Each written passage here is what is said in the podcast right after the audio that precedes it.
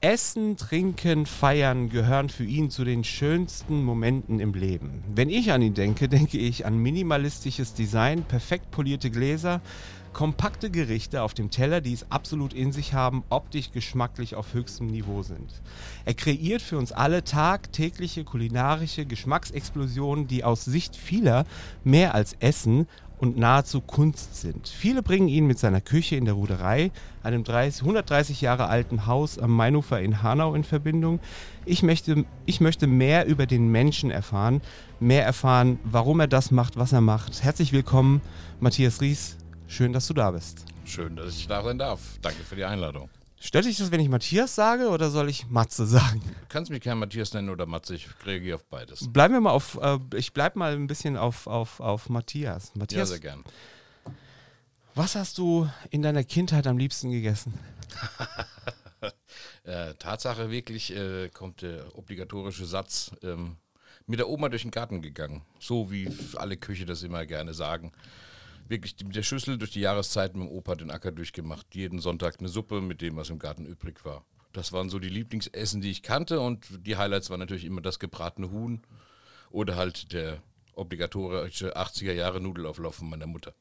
Du bist also in einem, in einem ländlichen Gebiet aufgewachsen? Ja, das Südhessen, ländliches Gebiet, 30.000 Einwohner. So wie man das halt immer heute sagt, die besten Jungs sind vom Land. Wie darf ich mir das vorstellen? Ländliches Gebiet Südhessen, wo ist der Ort? Lambertheim hieß der Ort oder heißt der Ort, den gibt es natürlich immer noch. Ähm, da war meine Kindheit, da waren zwei Großelternhäuser, da war mein Elternhaus, da ist man natürlich aufgewachsen zwischen zwei Kirchengemeinden, so wie im gutgläubigen katholischen Umfeld, wie man sich das wünscht und vorstellt. Und rückblickend wahrscheinlich war es eine ganz tolle Kindheit, die sehr behütet war. Und man kannte auf jeden Schulweg, auf jeden Hauseweg, egal wo man war, immer irgendjemanden, irgendwo ein Haus, wo man klingeln konnte wenn ich an meine Kindheit denke und an das Haus, in dem ich gewohnt habe, denke, dann sehe ich äh, viele Häuser, mehr als sechs Stockwerke, acht Stockwerke, äh, zwar sehr viel Grün in Frankfurt irgendwo, aber wie sah es bei dir aus, wenn du heute vor dem, vor dem Tor stehst, vor der Tür stehst? Mm, also wir auch haben natürlich in einem Mietshaus gewohnt, keine Frage, aber die Kindheit hat sich eigentlich bei den Großeltern abgespielt und das war klassisch halt nach dem Krieg aufgebaut nochmal mit 400 Quadratmeter Garten, der natürlich hauptsächlich als Nutzgarten genutzt wurde, weil man nicht wusste, wie schlimm es nochmal wird. Das war halt eine anders geprägte ähm, Generation, die das halt bewirtschaftet hat und auch eine andere Art der Vorratshaltung noch getätigt hat, als wir das heutzutage tun. Das heißt, ihr habt immer Saison, also durch den Garten halt auch immer saison, saisonal gegessen? Ja, wie man sich das vorstellt. Es stand immer, immer ein Essiggurkenfass in der Speisekammer mit den eigenen Gurken aus dem Garten, die das ganze Jahr da über äh, gelagert wurden, einfach abgedeckt mit Pergament. Es gab wirklich die Einmachgläser. Wie man sich im Kitschbuch vorstellt, genauso war es. Und so mit Kirchengängen im, am Sonntag und so? Opa war Küster, Großonkel war Organist. Ich hatte zwei Großtanten, die Pfarrhaushälterinnen waren. Immer wenn große familiäre Feste waren, war es sehr, sehr, sehr katholisch. Bist du heute noch gläubig? Ähm, sagen wir es mal so, es ist ein Geschäftsmodell. Interessante Sichtweise. Interessante Sichtweise, ja. Ist alles ganz schön schwierig, die Story. 2000 Jahre alt, irgendwas für sich zu beanspruchen wenn man wirklich eigentlich äh, tolerant ist und offengeistig und sieht, wie lange es die Welt gibt, da zu sagen, das ist die Jungfrau und jetzt geht's los, ich weiß nicht. Ja, äh, wohin rettet man sich dann? In, in, in, ist, also ist dir das bewusst gewesen damals schon, dass das so eine, so eine eigentlich in sich geschlossene Welt ist? Oder? Mm, ja, man kannte erstmal nichts anderes. Man hat ja erstmal keine Wahl. Es ist ja schon so das Wertesystem außerhalb der Familie, was man erlebt was man da tagtäglich im, im Ritus auch mitmacht. Tischgebet, das Obligatorische, wie sich alles vorstellt, dann Ministranz, äh, die ganzen ähm, sakramentalen Segen, die man sozusagen hat als Katholik, von der Taufe über die Kommunion, über die Firmung das habe ich alles schon komplett mit durchgezogen. Dann immer halt die, die Bekanntschaften, das hat sich alles immer, war immer klar, wo ist die Kirche eingebaut, wo ist der kirchliche Ablauf in der Familienfeier, wann ist die Vesper, wann ist die Andacht, wann ist der Dankgottesdienst beim 60., 70., 80. der Großeltern etc. Es war immer Bestandteil des Ganzen. Was ist der, das, das, das Prägnanteste, mm, was dir einfällt, wenn du an deine Kindheit denkst? Das Prägnanteste sonntägliche Kochen nach der Kirche. Der Geruch des Essens aus der Kirche raus, froh sein, dass die Kirche vorbei war, zu wissen, jetzt, zu, zu wissen, jetzt gibt es was zu essen. Das war wirklich eigentlich Äh, so das Größte, auch dann später, als wir mit meinen Eltern dann essen gegangen sind, gab es so eins, zwei Restaurants, die war halt schon immer sehr, sehr gastroaffin, würde ich jetzt behaupten, als Kind. Ich wollte immer ins Restaurant essen gehen. Ich fand große Hotels immer toll. Ich fand Luxus, kleine Mittelklasse-Luxushotels immer toll, äh, wo wir als Kind da Urlaub verbracht haben. Und da war dann auch immer diese, diese Stimmung in den Restaurants direkt nach der Kirche, da zum Aperitif rein. Die Kellner polieren noch das Besteck, die äh, Glockenläuten sind auch beim, beim Kirchauszug zu hören. Die, die Sonne scheint. Das ist so ein romantisiertes Bild, was sich bei mir fest verankert hat. Hast du damals schon gedacht, ich will das machen? Ich bin, ich will Koch werden? Insgeheim war das schon immer so ein, ja, verstecktes Ding, da was zu machen, Gastgeber zu sein, zu sehen, was man kann, was man macht, den Erfolg zu haben. Das hat mich schon immer so ein bisschen begeistert. Definitiv. Wenn man sich so erlebt, ähm, also wer schon mal in der Ruderei in Hanau ähm, gewesen ist, dieses schöne ähm, Restaurant, ich weiß nicht, ich, ich empfinde das gar nicht als Restaurant, sondern es ist, es ist, es ist eine andere Stufe von, von, von, von Essen gehen. Wenn ich, da, wenn ich dort bin, dann ist es, ich muss ganz offen sagen, ich bin manchmal, habe ich das Gefühl, ich bin so im bunten Haus in Sachsenhausen, mhm. äh, nee, im, im, gemalten Haus in, Sachsen, mhm. in, in Sachsenhausen. Das liegt aber hauptsächlich an dir, weil ich immer das Gefühl habe, wenn ich jetzt etwas auf der Karte sehe und zum Beispiel eine Zutat entdecke, die, wo ich weiß, man hat ja so seine, so, so, so seine Ticks, wo ich weiß, äh, das esse ich nicht. Koriander jetzt zum Beispiel, ja. Ich würde es niemals wagen, dich darauf anzusprechen und zu sagen, hier kannst du den Koriander weglassen. Ja, kriegen wir trotzdem hin. Die Frage ist immer, wie kriegt man diesen Ablauf äh, gedeckelt in, in, der Bestellung?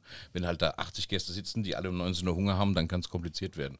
Also, äh, wo, wo, ja, stimmt. ähm, aber man kriegt halt auch immer die entsprechende Antwort von dir. Und die Frage ist, also, wo, wo, was ich mich schon immer gefragt habe, musst du in deiner Kindheit äh, ein Erlebnis gehabt haben oder jemanden gekannt haben, der ähnlich denkt wie du über Essen, sodass sich das in dir so entwickelt hat? Überhaupt gar nicht. Nein, nein, kann ich nicht behaupten.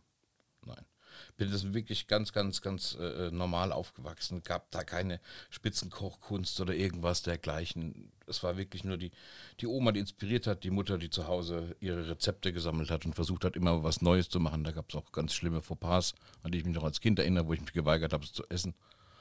Ähm, aber nein, gibt es keine, kein, leider keine inspirierende Persönlichkeit, die ich jetzt nennen könnte. Welche Schule hast du besucht dort?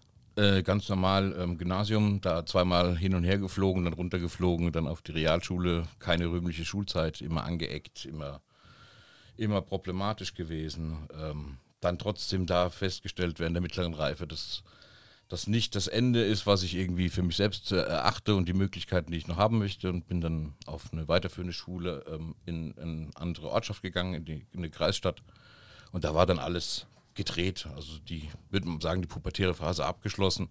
Man konnte gerade ausschauen und sich ein Hemd anziehen. habe ich Abitur gemacht. Okay, und dann die berufliche Laufbahn. Ja, dumm rum studiert. Nix. Du hast studiert tatsächlich? Ja, ja, aber nichts fertig. Ja, ja, bisschen Heidelberg, bisschen Mannheim. Ähm, aber habe dann eigentlich durch, ein, durch, ein, äh, durch meinen Deutschtutorlehrer bin ich zur Gastronomie gekommen und bin dann in der Gastronomie hängen geblieben tatsächlich. Während dem Studium? Nee, während der Abiturphase während? kam der auf mich zu, war ein ganz verschrobener, pfeifenrauchender Oberlippenbartträger, wie man sich so vorstellt von früher, die leere Körper mit der Aktentasche und immer ein bisschen muffig. Ähm, und es gab wohl in den 70er Jahren eine sehr, sehr große Offensive vom Rhein-Main-Gebiet aus durch die BSF geleitet, die Entwicklungshilfe in Bolivien vorgenommen hatte. Die haben da also Meeresentsalzungsanlagen und, und Wasserreinigungs- und energiewirtschaftliche äh, Projekte begleitet. Und es gab da ziemlich viele, nennen wir es mal so, studierte Köpfe, die sich da trotzdem emotional verliebt haben und haben die Frauen mitgenommen. Und so gab es dann auch zum Beispiel in Bensheim an der Bergstraße, da bin ich halt zur Schule gegangen, dann auch einen Hilfsverein, ich glaube, den gibt es heute, hoffentlich gibt es den heute noch. Die nannten sich Amigos de Bolivia und haben sozusagen dann auf Bürger- und Straßenfesten ähm, einen Stand gemacht, wo es den ganzen Empanada-Kram und, und Palmherzen aus der Dose, den ganzen Mumpitz halt gab. Und die Gewinne wurden halt in Kindergartenprojekte und Grundschulen gesteckt. Dort vor Ort. Und äh, da ihn halt äh, der Cocktailmixer abhanden gekommen ist oder Gicht hatte oder was auch immer, hat er halt gefragt, ob ich das nicht machen könnte. Und ich hatte wirklich von absolut überhaupt gar keine Ahnung. Null. Habe mich da einfach nur hingestellt und habe mir irgendwie Ich weiß noch ganz genau, Essen und Trinken, Genussmagazin für, für zwei Euro im, im, im Supermarkt an der Kasse gekauft, weil es irgendwie Cocktail äh, Thema war und habe mir irgendwie zwei, drei Schwachsinnsdrinks da abgeschaut und habe die dekoriert mit irgendwelchen Haribo-Gummibärchen und, und, und Lakritzschnecken aufgerollt. Und äh, stand da mein erstes Straßenfest und habe so einen auf die Mütze gekriegt. Dass ich dann aber auch wirklich dann dachte, okay, wenn ich jetzt mit einer Flasche ähm, Cachassas war diese tolle Caipirinha-Zeit, drei ähm, Caipirinhas mache und die verkaufe für jeweils. Von, äh, welchen, von welchen Jahren reden wir gerade? Wir reden so von 97. Okay. 97, 98. Wenn ich damit irgendwie dann drei Caipis mache mit einer Pulle, das geht irgendwie nicht so richtig auf. Die fallen alle besoffen um, freuen sich, dass sie nur vier Mark bezahlt haben, aber irgendwie muss ich da was ändern. Ja, und äh, so ist dann eigentlich äh, der permanente Qualitätsoptimierungsprozess sozusagen bei mir im, im Handwerk schon eingezogen. Bevor ich irgendwas kannte, wusste ich, ich muss es irgendwie besser machen, ich muss mich irgendwie, muss es mir beibringen und diese Autodidaktheit, die hat sozusagen da schon ihren Siegeszug begonnen. Und dann kam es halt wirklich, wie es kommen musste. Nach drei Tagen Bürgerfest kam der Besitzer von der Bar gegenüber, weil natürlich alle bei mir die Cocktails gesoffen haben. Und meinte dann, ob ich nicht bei ihm arbeiten wollte. Damals war ich aber irgendwie noch boah, 17, 16, sowas, ja. 17. Und bin dann darüber und das hieß irgendwie mein antikes Bistro. Genauso wie man es sich vorstellt. Bisschen, bisschen Sperrmüll, bisschen Biedermeier, bisschen äh, französisch Savoir-vivre. Und äh, ja, da war eigentlich mir ziemlich klar, dass ich da nicht lang bleiben will, weil da jetzt eigentlich so die Genusskultur und das, was ich machen wollte, kam da nicht so besonders an. Und dann war ich 18, zack, Führerschein. Und dann war die, die, die, die Landflucht halt gegeben und dann war halt die ersten Großstädte, waren sozusagen Worms und Mannheim bei mir um die Ecke und dann habe ich sofort in Worms angefangen, in dem Betrieb zu arbeiten und wurde dann gefragt, ob ich Gasterfahrung habe. Da habe ich natürlich sofort bejaht, klar, Logo. Mhm. Ja, und was soll ich denn sagen? Halt während des Abiturs da im Prinzip schon als Geschäftsführer zwei Läden da betreut. Ähm, und die, die Aussage getroffen, wenn ich in, im mündlichen eine Null mache, was habe ich denn dann für einen Numerus Clausus? Damit ich halt weiter arbeiten konnte und eigentlich gar keine Lust mehr hatte, irgendwie mich mit Mathe zu beschäftigen. Äh, lass uns mal kurz bei dem ersten Job bleiben. Du bist ja da gelandet, weil ja, weil ich halt irgendwie natürlich mit, mit, mit schon immer gearbeitet hatte. Ich hatte auch mit, mit 12, 13 äh, da angefangen, weil ich da relativ früh pubertär schon auf die Lohnsteuerkarte meiner Mutter arbeiten konnte. Mhm. War halt auch schon sehr, sehr affin, ähm, was die Gastro so ein bisschen betrifft. Also wir reden jetzt vom Schwimmbadkiosk, Würstchen, Pommes, gemischte Tüte, so ein, so ein Mumpitz. Dann natürlich auch Imbissbetriebe, wo ich mit ausgeholfen habe, weil ich es halt toll fand, da die große Champignonpfanne an Weihnachten auf den Märkten anzurühren und zu sehen, wie das gemacht wird. War nicht so, dass ich da schon gekocht habe, um Gottes Willen. Wir haben da Würstchen ins Brötchen und gekocht haben da irgendwelche anderen Leute, die die Rezepturen kannten, aber wir mussten halt als Zwiebelschälen dazuarbeiten. War ein Schülerjob, fünf Mark die Stunde oder sowas. Wir waren heilfroh, wenn es 60 Mark am Tag gab. Das war ja doppeltes Taschengeld. War alles super. Jetzt bist du ja da in dem, in dem, in dem Job gelandet, aber du hast das, du hast das dann irgendwann auch mal ähm, nach, also ich will nicht sagen richtig, sondern nach äh, äh, deutscher Ordnung sozusagen, jetzt musst du mal was lernen, Junge. Ähm, wo, wo ist das? Also ist das passiert? Nein. Also, nein. nein. nein, Ist wahrscheinlich ein bisschen bedingt durch die, durch die Schule, weil ich wirklich in der Schule, ähm, in der Mittelstufe, im Gymnasium, das war so auch das klassische er kriegt nichts hin, er kriegt nichts gebacken, die Eltern schmeißen Geld drauf, es gibt äh, Nachhilfeunterricht, es gibt Einzelunterricht, es gibt Blockunterricht. Ich fand es zum Kotzen und ich habe mich angestrengt und gelernt. Und es gab eine Frustration nach der anderen. Ich hoffe nur, mein Sohn hört das jetzt dann äh, nicht irgendwann. Ähm, ich hoffe, meiner auch nicht. ich war dann äh, relativ früh, dann bist du ja frustriert, weil du irgendwie was, doch was, was leisten möchtest und was können möchtest und du kriegst aber eigentlich immer nur drauf, drauf, drauf. War ich schon fasziniert eigentlich immer von Persönlichkeiten, die es, ich habe es immer damals so genannt, die es geschafft haben, gesellschaftlich emporzukommen, ohne den Abschluss, ohne die Graduation, ohne die Education, ohne diese Skills, zu sagen, ich habe das gelernt, das gemacht, das getan. Heutzutage 30 Jahre später würde ich sagen, ich äh, hau den Kleinen so lang, bis er sein Stübel in der Tasche hat, weil sowas Bescheuertes nicht zu machen, ist ja eigentlich totaler Schwachsinn. Ich würde es heute eigentlich anders machen. Der Weg ist schon ein schwieriger, den ich gegangen bin. Aber damals war es mir so, dieser Beweis äh, anzutreten, ich, ich schaffe es auch ohne. Und meine Mutter war da äh, anders drauf, mein Vater war da anders drauf. Die haben immer genau vorgerechnet, was ich in meinem Leben brauche, was ich dafür machen muss, was ich, was ich doch bitte äh, anzustellen habe, damit ich irgendwie das Geld dran bekommen für meinen eigenen Unterhalt, für meinen Familienunterhalt. Das war so das, was immer eingedroschen wurde. Mein Vater, der Diplomingenieur, meine Mutter, die die Sachlage erkannt hat und du musst doch studieren, du musst, du musst, du musst. Deine Mutter war? äh, Hausfrau? Oder? Meine Mutter war Hausfrau, hat äh, immer die Familie unterstützt von vorne bis hinten, hat ganz klassisch das Nagelstudio noch betrieben, früher, wie man es so gemacht hat. Gab es damals schon Nagelstudios? Ernsthaft? Ja, sie war eine der ersten. Sie war wirklich, ähm, kann dir da sogar die, die Technik erzählen. Es gab damals zwei verschiedene Techniken. Sie hatte sich dem Acryl verschrien. Und es gab irgendwie einmal diese, diese French-Tips, also dass man immer die, die, die Plastiktips aufgesetzt hat. Mhm. Die Gelnägel, genau, es war die Gelnägel hieß es früher immer, das war so ein bisschen verpönt bei ihr. Und bei ihr war es immer Acryl. Sie hat also auch natürlich angefangen, ähm, einen, einen, künstlichen Nagel aufzusetzen, dann halt rausgewachsen ist und es wurde aber immer zum Erhalt, wurde immer sozusagen hinten mit Acryl aufgefüllt. Und dieser, dieser Eigennagel wurde dann geschützt, dass dann irgendwann der Eigennagel wieder freigelegt wurde. Ich musste immer Kaffee kochen, Aschenbecher ausleeren, Cola bringen. War dann halt so das kleine Mini-Business im, im Wohnzimmer, wie man sich vorstellt. Wo, wo warst du an dieser Stelle? Also äh, wie, wie, wie hast du dich, ich meine, Kaffee kochen, Cola bringen und so weiter, aber du hast ja sicherlich auch damals eigene Interessen gehabt. Ja, das klingt jetzt alles so schlimm. Ich war natürlich nicht fünf Tage lang zu Hause und habe da irgendwie die, die, die Leute bedient, aber wenn es mittags irgendwie ich gerade von der Schule da war und meine Mutter saß und dann ging das, wusste sie schon, wie sie mich zu kommandieren hat. Ist halt nicht schlimm, Gottes Willen. Nee, nee, ist, ist, ist, also ich will gar nicht aufs Schlimme hinaus, sondern, sondern ich meine, jeder empfindet ja in seiner Kindheit irgendetwas für schlimm. Oh nee, und das darfst du ja gar nicht erzählen und was weiß ja. ich was.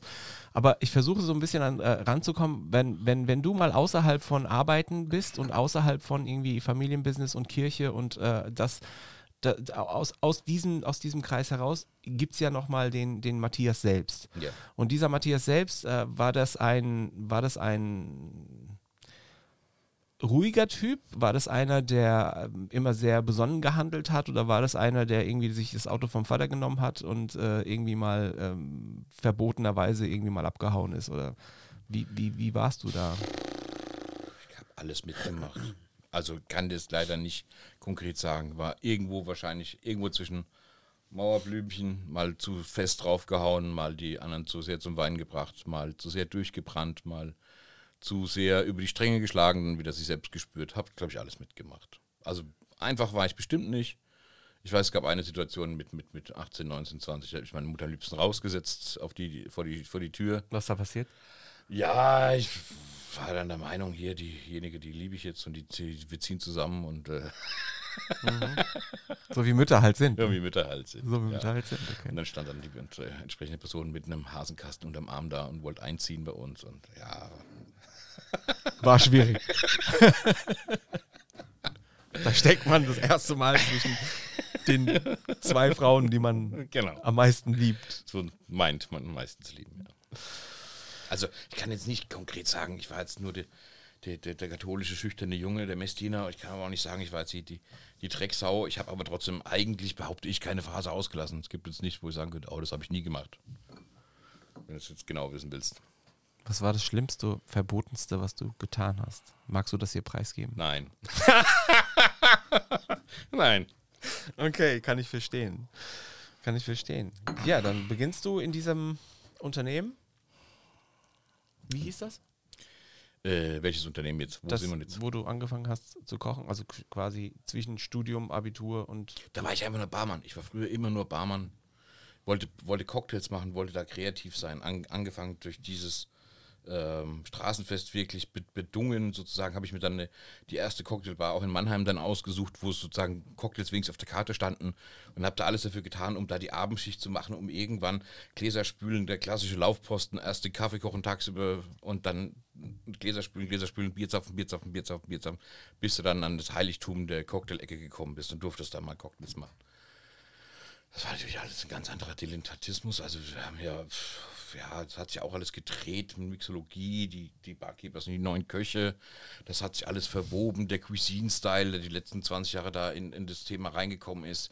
Die Leute fangen an, ihre Alkoholika zu waschen, den Alkohol rauszunehmen, äh, versuchen mit, mit äh, Aging und, und, und Alterungsprozessen die Getränke in so eine Stilistik zu bringen, dass allein dieses Cocktailtrinken schon besonders ist. Bei uns damals war es einfach nur, es ist bunt, es macht irgendwie voll, man kriegt es nicht mit, man steht auf, hat einen kleben und alles ist schön. Das war so Ende der 90er, Anfang der Tausender. Und da habe ich alles dafür getan, um diese Cocktails machen zu können und wurde dann auch von einem ähm, Vertreter sozusagen entdeckt, der dann sagte, ja, das ist doch hier der Affine und den schickt man auf die, auf die Cocktailwettbewerbe. Da gab es dann so Bacardi Martini Grand Prix, ganz, ganz großes Tennis.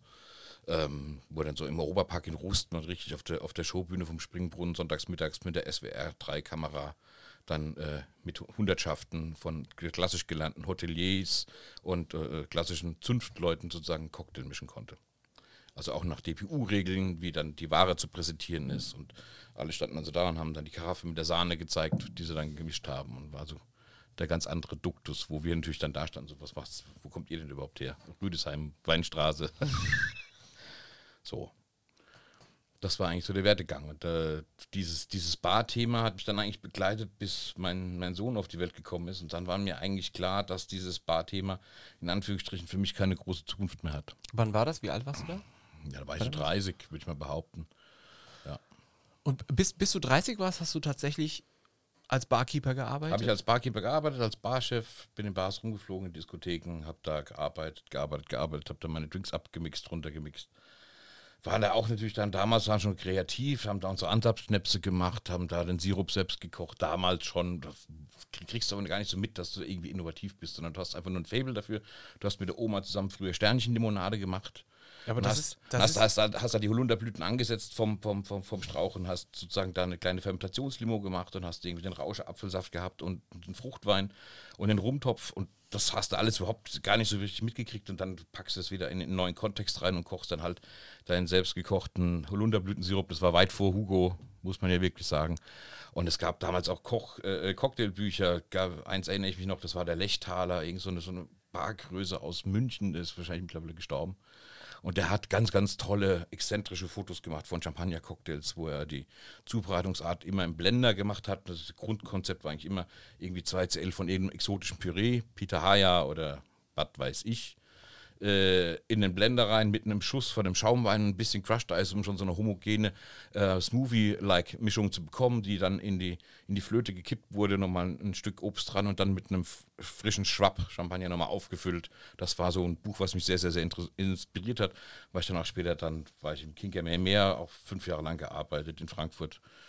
Die Alten werden sich erinnern. Ähm, da sozusagen dann auch da die Möglichkeit hatte, die Cocktails zu verkaufen, weil wir da nochmal ein Restaurant hatten mit ein, zwei Restaurantleitern, die Lust drauf hatten, dass mal was anderes verkauft wurde als Martini Bianco und mhm.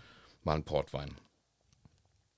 Wenn du das so erzählst, dann hört sich das ziemlich nach Understatement an. Also ja, das war jetzt nicht, ich hab, war mir jetzt nicht so bewusst, dass das jetzt irgendwie was Tolles ist, was ich da mache und so weiter. Aber das ist ja sehr, ähm, na, sehr so, so, also Understatement. Also im Prinzip kannst du sehr viel mehr als das, was du, was du sagst. Zumindest jeder, der irgendwann mal einen Teller von dir äh, äh vorgesetzt bekommen hat, kann das genau wie bestätigen.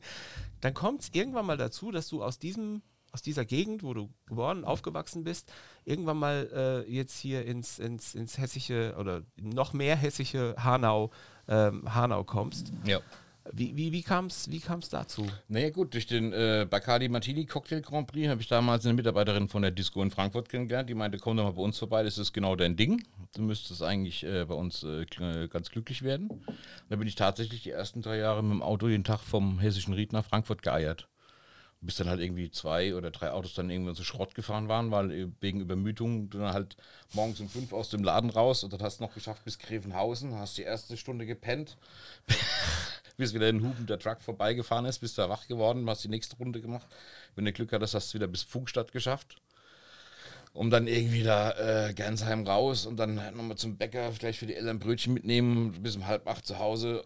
Da sind auch schon zwei Autos zu Schrott gegangen dabei. Und ähm, dann kam mein damaliger äh, Mitarbeiter, Freund, äh, wie auch immer, mittlerweile sozusagen Schwibschwager auf mich zu, meinte, ja, also seine Schwester, die hatte eine Wohnung, ähm, die hat sich gerade von ihrem Lebensabschnittsgefährten äh, getrennt. Äh, die Wohnung ist ganz schön groß, wollte nicht irgendwie zusammen eine WG machen. Und so bin ich nach Hanau gekommen tatsächlich. Kannte Hanau nicht, habe Hanau nicht, nicht wahrgenommen, war da ein paar Mal bei ihm zu Besuch, aber das war auch immer, ja, wie so eine Mittelstadt in Hessen halt.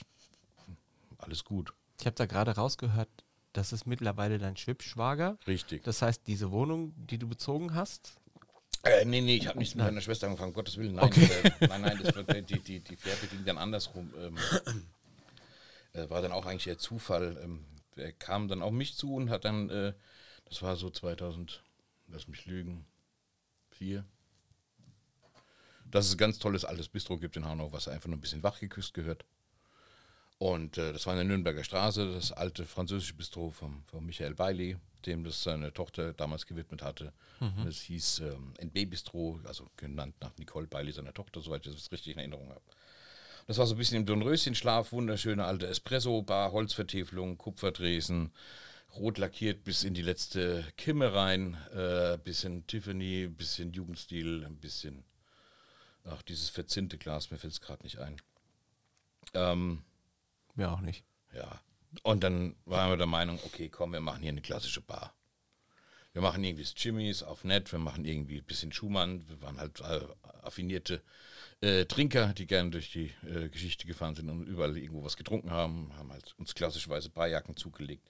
Der Name war auch schnell gefunden als eine Slapstick-Nummer raus. Wir hatten es dann Weißes Rössel genannt, weil wir halt in Honoration an die alten Filme mit Peter Alexander halt auch wieder den gastronomischen Tausendsasser sozusagen würdigend das als Kontrast zum Bruch dachten, daraus eine Marke machen zu können. Hat natürlich kein Mensch verstanden. Warum denn in eine rote Bar gehst, die 30 Jahre lang irgendwie NB Bistro oder das Bistro hieß und nennst es jetzt Weißes Rössel, um da einen Umbruch zu machen, wenn doch alle Leute das immer nur gekannt haben als das Bistro. da haben wir früher die Hummersuppe gegessen und äh, da haben wir dann was weiß ich was getrunken.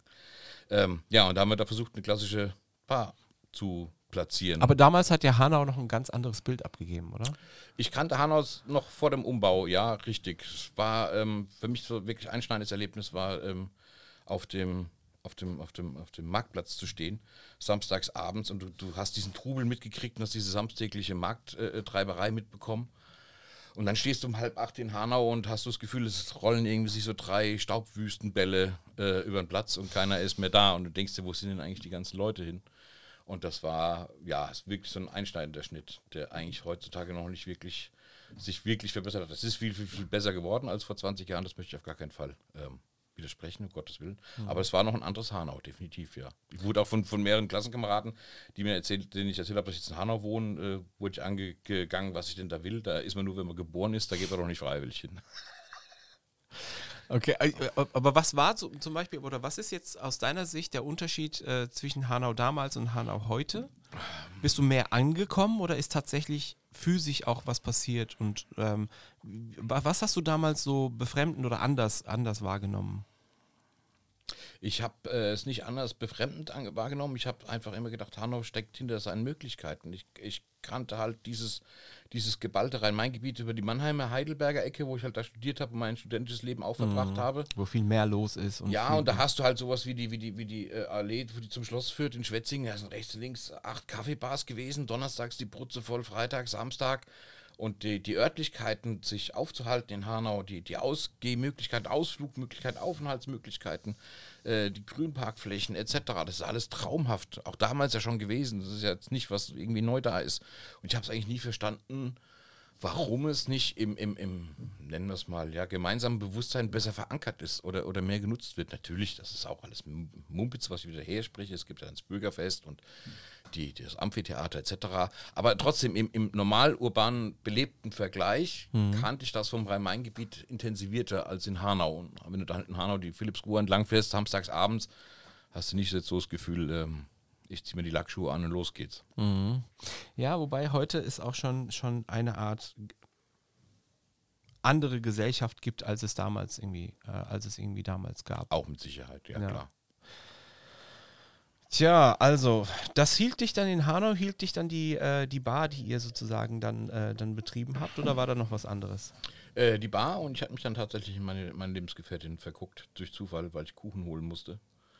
und ähm, ja, also war eigentlich auch da eine feste Beziehung drin und ähm, wir sind aber jetzt trotzdem seit, äh, haben es mal irgendwann dingfest gemacht, seit 2007 ein Paar sozusagen, ja.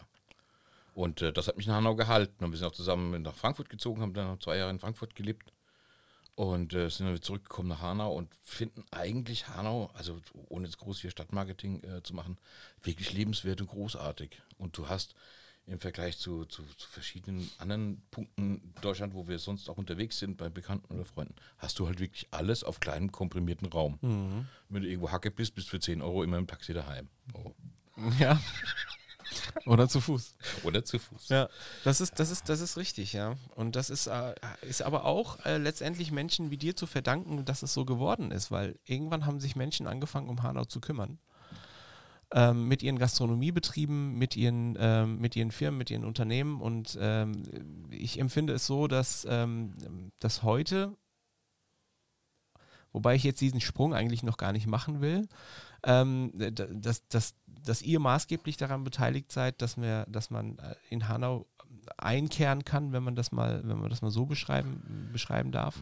Ja, gibt ja trotzdem so viele Mitbetriebe, die das auf ihre Art und Weise machen, die verschiedene Klientel bedienen, die ganz andere Anforderungen haben. Ja, also wir versuchen ja eigentlich nichts anderes als auch, wie du schon gesagt hast, normale Tagesgastronomie darzustellen. Mhm die halt sozusagen ethisch-moralisch irgendwie äh, versucht, alles in Einklang zu bringen. Kann ich, nutze ich die Tiere aus, nutze ich die Gäste aus, nutze ich die Mitarbeiter aus. Momentan nutzen sich noch vornehmlich die Inhaber aus. Ähm, ja, ist schwierig, aber es gibt trotzdem wahnsinnig viele Gastronomen in Hanau, die das auch machen. Also wir sind jetzt nicht äh, der Grund, nach Hanau zu fahren. Alles gut. Ich stelle da meine Lampe immer gern. Nochmal Understatement. Bisschen, ja, ein bisschen unter den Tisch. Alles gut. ja, sehr interessant. Und dann ging es weiter. Die Bar dann Bar hat nicht funktioniert, ähm, ganz klar. Oh Wunder. Oh Wunder. Ähm, reines, reines Cocktailtrinken in Hanau war schwierig zu dem Zeitpunkt, das den Menschen zu vermitteln. Wir waren dann schon Dreh- und Angelpunkt mit bisschen Bier, Wein etc. Ähm, da standen dann auch die, die, Speisen im Fokus und da habe ich eigentlich erstmal angefangen, wirklich zu kochen, weil wir uns dann irgendwann den Kochen nicht mehr leisten konnten. Und ich hatte dann so ein bisschen diese Problematik, ähm, war gar kein Vorwurf, du warst halt jeden Tag dann einkaufen, hast die Sachen eingekauft, hast die feste Barkarte gehabt mit zehn Gerichten. Und die Gäste kamen dann halt und gesagt, ja, es ist ja total schön bei dir. Und ich esse ja auch gern dreimal das Pouladenbrüstchen auf grüner Tagliatelle mit getrockneten Tomaten, aber beim vierten Mal hängt mir es echt zum Hals raus, kannst du nicht was anderes machen. Und äh, dann gehst du da hinten in die Küche und sagst dem Koch, hier, ich habe das und das gesehen und ich war hier auf dem Markt und ich habe hier nochmal zwei Stück Thunfisch oder was auch immer. Können wir das da und da draus machen? Und dann war natürlich auch gleich wieder dann der Knatsch angesetzt, dann kommst du wirtschaftlich in ein bisschen schwieriges Fahrwasser, dann stehst du selbst in der Küche, dann kriegst du so dermaßen auf die Zwölf, weil halt du versuchst da zu kochen und dann ist das Steak durch, das ist durch, das ist durch, das funktioniert nicht, das funktioniert nicht, der Ofen geht kaputt, dann versuchst du irgendwelche Gänse zu machen, also versuchst du eigentlich immer da dann den wirtschaftlichen Kampf dann zu treiben. Und im Endeffekt war aber der Umsatz, den man da sozusagen erspielen konnte, zweitrangig, weil einfach die Kostenstruktur und die, die, die Platzstruktur einfach in den Parametern nicht gepasst haben. Es ist ein Liebhaberobjekt mit 20 Sitzplätzen und du kannst da keine zwei, drei Reallöhne irgendwie erwirtschaften in dem Duktus, wie es Hanau an Kaufkraft hergibt. Wenn es ein Wiener Naschmarkt wäre oder wenn es New York, keine Ahnung was, Upper West Side, Brooklyn wäre, könnte man vielleicht drüber reden, aber Hanau hat dann doch nicht so die Wirtschaftskraft, die man dann braucht. Kochen. Kochen. Da begann das Kochen. Da begann das gastronomische Kochen sozusagen. Aus der Not raus begann da das gastronomische Kochen tatsächlich. Und ähm, ja, war jetzt auch nicht so, dass ich jetzt sagen könnte, ich habe da große, große, große Welle gemacht. Aber es gab Anhänger, die es gegessen haben. Und es gab Anhänger, die kamen wieder. ich habe ja versucht, ein bisschen was aus dich, äh, über dich rauszufinden. Mhm. Und da habe ich ähm, im Internet verzweifelt äh, irgendwann dagestanden und habe gesagt, Mensch, ich finde nichts, wo ich, wo ich jetzt im Gespräch äh, ein bisschen, ein bisschen tiefer, ein bisschen tiefer einsteigen kann, sozusagen. Und habe dann angefangen mit Menschen, die dich lieben, zu sprechen. Ah. Ähm, zumindest haben die das so gesagt. Okay. Ähm, und die haben zum Beispiel über dich gesagt, wenn ich mal negativ anfangen darf, du brauchst einen Pieper, wenn der anfängt zu reden. Mhm. Was aber, glaube ich, eher scherzhaft gemeint war. Man sagt über dich, du wärst Autodidakt. Ja. Du hast nie Koch gelernt. Nein. Du bist außerordentlich talentiert bei Geschmäckern und Kombinationen. Ja. Du hast eine fast autistische Inselbegabung. Kann sein. Und hast einen sehr speziellen und einen sehr gesonderten Geschmack. Aber das prägnanteste für mich, die Aussage war, er denkt nicht wie du und ich, sondern er denkt in Geschmäckern. Hm, Habe ich noch nie so gehört, aber hört sich toll an. Ja. wie kann man in Geschmäckern denken? Also kannst du das bestätigen oder beziehungsweise wie, wie, wie, wie deutest du das, was da über dich gefallen ist? Ja, ich äh, Meine, meine, meine Liebste sagt immer, ähm, du bist ja nur am Arbeiten und das, das trifft es wahrscheinlich, weil es ist dann irgendwann ist es keine Arbeit oder es ist alles Arbeit. Und in Geschmäcker zu denken heißt eigentlich auch, dass du und ob du es willst oder nicht, du bist permanent am Analysieren und am Kombinieren und dein, dein, dein Geschmacksgedächtnis ist, ist eigentlich permanent auf Abruf. Das funktioniert aber automatisch. Es ist keine Leistung, dass ich jetzt am, am Glas rieche und gucke, wie ist dein Spülmaschinenprozess und wie, wie ist die Wasserreinigung oder sonst irgendwas. Da kann ich auch abschalten. Aber wenn, wenn du wirklich dabei bist und, und bist äh, bei, bei, bei Fehlaromatiken oder guckst, wie einer die Soße gemacht hat oder du gehst ins Kühlhaus, du gehst in die Küche rein, du riechst, wie die, wie die Leute kochen, du riechst, ob sie das Gemüse richtig anschwitzen, wie wie, die, wie, wie, wie scharf das Messer ist, mit dem die Zwiebeln geschnitten sind, wie hoch ist der Schwefelanteil, läufst deiner Salatette vorbei, du gehst ins Kühlhaus rein, du riechst, äh, was für ein Zustand, was für ein Gesundheitszustand des Kühlhaus ist, wie die Warenhaltung ist, ist alles abgedeckt, ist irgendwas über. Du riechst einfach alles, wenn du es kannst, wenn du es weißt, wenn es dein Daily Business ist und wenn du es schon jahrelang machst, dann kriegst du wirklich alles mit. Und du weißt, äh, ob eine faule Kartoffel im Topf mitkocht, du, hast einfach diese Sensorik dafür und kriegst es mit und du stehst auch im Herd und hast gar nicht so sehr dieses, dieses tausendfache, ich denke äh, parallel an alles gleichzeitig, sondern du riechst und schmeckst eigentlich auch unheimlich viel, wo was gerade schief geht. Das muss ja irgendwo anfangen. Ja, klar muss das anfangen. Das hat irgendwo angefangen, 97 äh, in einem Amigos de Bolivia Blechhütte, wo man irgendwie Pisco sauer machen musste, wo man sich vor Eiweiß geekelt hat hatte so einen Roventa-Mixer mit einem Plastikaufsatz, so ein Handrührgerät, hat da drin den, den Pisco gemacht, der eigentlich total lecker war, so ein Krapper, so ein Nationalspirituose aus, aus, aus, aus Südamerika. Und der wird dann halt mit Limettensaft, den es natürlich nicht gab, dann irgendwelche Instant-Zitrussäfte und Eiweiß aus dem Tetrapack da versucht, Pisco sauer zu machen, das hat wahrscheinlich eher die Fußnägel hochgerollt als sonst irgendwas. Und wenn dich dann halt damit beschäftigst und das Produkt dann so zu trimmen, ähm, dass es dann in die, in die Spur kommt, dann hast du es. Und das ist eigentlich so dieser Prozess, den ich bis heute eigentlich mache. Also auch wenn ich äh, Karten neu kreiere, Gerichte neu kreiere, ähm, habe es in Frankfurt dann zu, zum Ad absurdum getrieben, in dem einen Betrieb, wo ich dann noch gekocht habe. Dann, dann geht es mir nicht darum, von Anfang an die perfekte Perfektion im, zu haben, sondern nur eine Grundidee, wie es funktioniert. Und dann ist es wirklich dieses, dieses äh, permanente Wiederholen um alle Facetten des Bearbeitungsprozesses zu perfektionieren, zu wissen, wo kippt was, wo, wo, wo musst du darauf achten, was ist jetzt wichtig, dass das Produkt da läuft. Und eigentlich sage ich auch immer zu meinen Jungs, habe zwei gelernte Köche, sage ich, hey, alles cool, Leute haben es gegessen, es kann, kann kein Teller zurück, aber es ist noch nicht so da, wo wir hinwollen. Und das braucht immer zwei Wochen, bis die Karte so aus dem FF läuft, dass jeder weiß, wie hat er mit dem Grundprodukt umzugehen, wie hat er das zu behandeln, wie hat das sauber zu machen, wie hat das zu waschen, wie hat das zu trocknen, wie hat das zu salzen, wann, wie, wo, was, wie. Fertig. Und warum, warum bist du da so, ähm, warum bist du da so, mh, hm, also einerseits talentiert, aber auch andererseits gefragt, weil ich habe auch zum Beispiel erfahren, dass du, äh, ich nenne jetzt einfach mal den Namen, also dass du bei Mosh Mosh äh, gearbeitet hast und da hauptsächlich ausschlaggebend warst eigentlich für die Erstellung der Gerichte, der Karte. Ja, ja. Ja, äh, das Problem ist eigentlich immer, ähm, das kann ich auch nicht so richtig beschreiben wo fangen wir denn da an? Wir sehen uns alle nach dem Gasthof, der äh, Ursprünglichkeit sich bewahrt hat und die Sachen so macht wie vor 100 Jahren, jetzt vom Romantikbild her. Wir sind auf der anderen Seite aber vom Konsumverhalten alle wahnsinnig schnell gelangweilt und kaufen uns eigentlich nicht mehr wie unsere Eltern 20 Jahre lang das gleiche Bier und das gleiche Waschmittel. Mhm. Und genau in diesem Konsumumbruch habe ich mich eigentlich schon immer befunden, dass ich immer was wissen wollte und können wollte, bis ich es konnte und dann wollte ich das nächste. Und es gab natürlich auch immer Tabubereiche, auch bei, den, bei den Gerichten, wo ich mich nie rangetraut habe. Und die ich dann aber einfach beherrschen wollte und wissen wollte, wie es funktioniert, wie es gemacht wird, wie binde ich mit Blut, was mache ich. Und äh, zu dieser Produktentwicklung oder als Küchendirektor, wie damals die Position war bei Moschmosch, bin ich tatsächlich einfach nur über das gekommen, was ich auf den Teller gelegt habe. Die waren halt mehrfach bei mir essen, haben dann eigentlich gesagt, äh, sie sind ganz großer Fan meiner Küche, meiner abwechslungsreichen Varianten und haben sich da halt drin gesehen, dass ihnen genau das da Input geben könnte für die verschiedenen Projekte, die sie anstoßen wollten. Das heißt noch lange nicht, dass du jetzt dann hergehst und dann der, der Großentwickler bist. Das ist genauso die Trefferquote wie in der Dating-App wahrscheinlich 10 zu 1, keine Ahnung was. Bis du da wirklich einen Wurf hast, der sich fest implementiert und fest drin bleibt, hast du ein paar Fehlschläge, die da laufen. Das hat auch was mit Gewöhnung zu tun. Du musst die Prozesse wirklich kennen, du musst die Prozesse wirklich verstehen. Und was der Konsument dann annimmt, was der Konsument dann wieder ins Auto steigt, zu Hause losfährt und ganz genau weiß, warum er das bei dir jetzt isst und äh, das bestellt, das zeigt sich dann halt immer alles erst im Nachhinein, was gut war und was nicht. So wie es die Hildegard Knef damals besungen hat.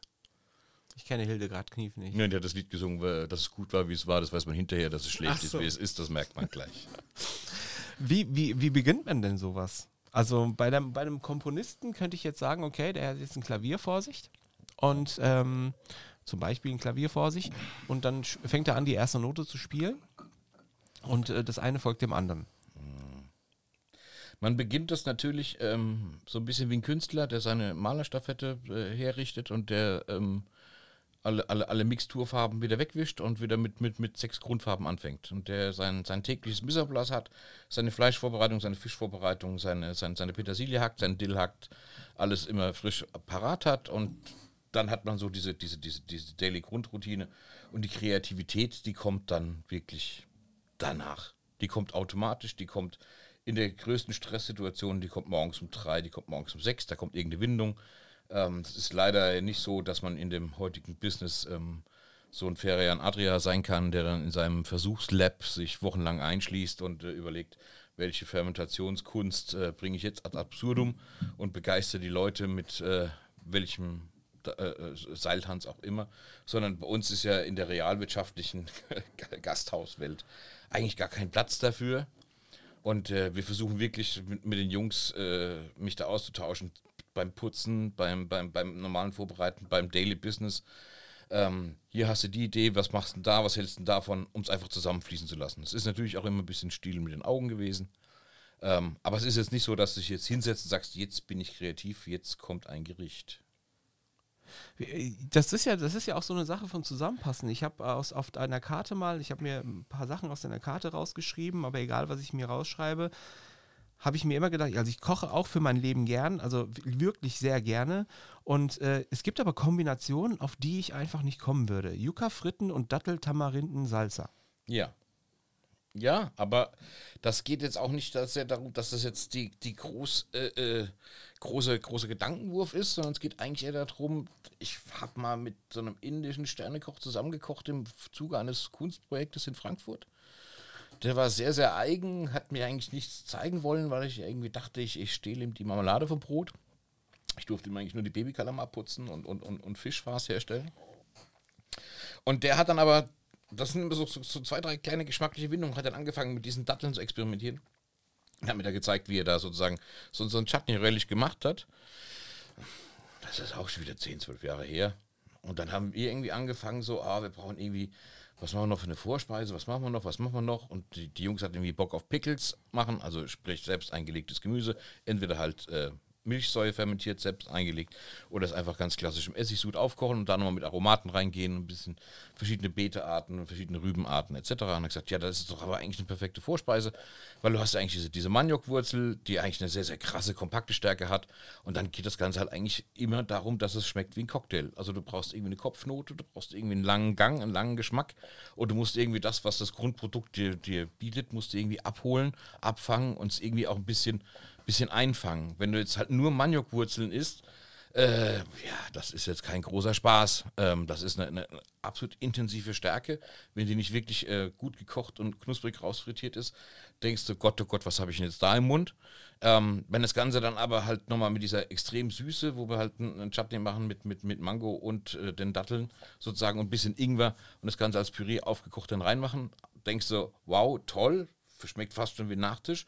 Und wenn du dann wieder was, jetzt nehmen wir dieses blöde Wort Knuspern weg, also wenn du wirklich was zum Knappern noch hast, dann hast du ein bisschen bissfestes Essiggemüse in verschiedenster Couleur, dann hast du eigentlich ein geschmackliches Gesamtbild, was sich dann wieder irgendwo so prägt, dass der Geschmack hängen bleibt. Fertig. Und dann ist das Gericht gemacht. Das war innerhalb von einer alten Erinnerung mit einem neuen Produkt, mit der Absprache der Mitarbeiter. Zack, ist das Gericht entstanden. Es ist jetzt keine große Kunst, sondern es ist halt dieser, dieser, dieser Workflow, der dann halt entsteht.